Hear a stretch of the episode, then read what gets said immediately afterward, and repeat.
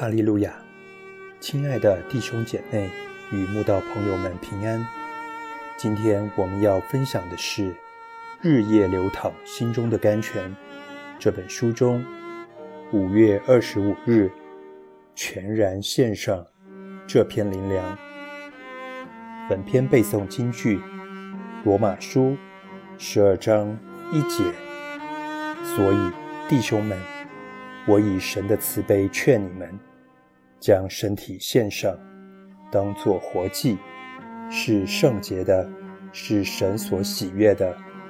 你们如此侍奉，乃是理所当然的。当神要试验亚伯拉罕，要求他献上独生子以撒时，亚伯拉罕一句话都没问神为什么，甚至。没跟撒拉商量或报备，就是遵命顺服、尊主伟大的亚伯拉罕。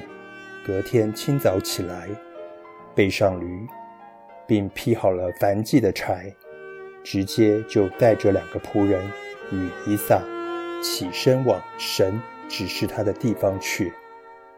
他没有去想把这独生子献为反祭。他跟撒拉等了二十五年。才等到的儿子就失去了，他也没有踌躇撒拉如何承受丧子之痛，他只想着要完全顺服神的交代，所以他断然决定自己与孩子走向摩利亚山。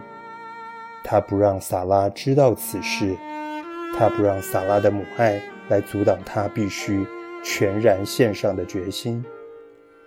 哈拿因为没有孩子，心里十分愁苦。当他在神面前痛痛哭泣，跟神祷告时，就跟神许愿：神若垂顾他的苦情，赏赐他一个儿子，他就要献出孩子，使其终身归于神。神随即祝福哈拿，让他得了一个儿子。等到孩子断奶时，哈拿谨遵所许的愿，随即带着孩子上示罗，亲自把孩子交给祭司以利，献给神，让孩子永远住在神的殿里侍奉神。哈拿是一个不孕的妇女，当她跟神求孩子，竟不是要自己拥有，而是要献给神，而且等神成就所求时。他真的就将唯一的儿子献上，没有一点不舍。他没有去想，我若把孩子献上，皮尼娜不是又要笑我没有孩子了吗？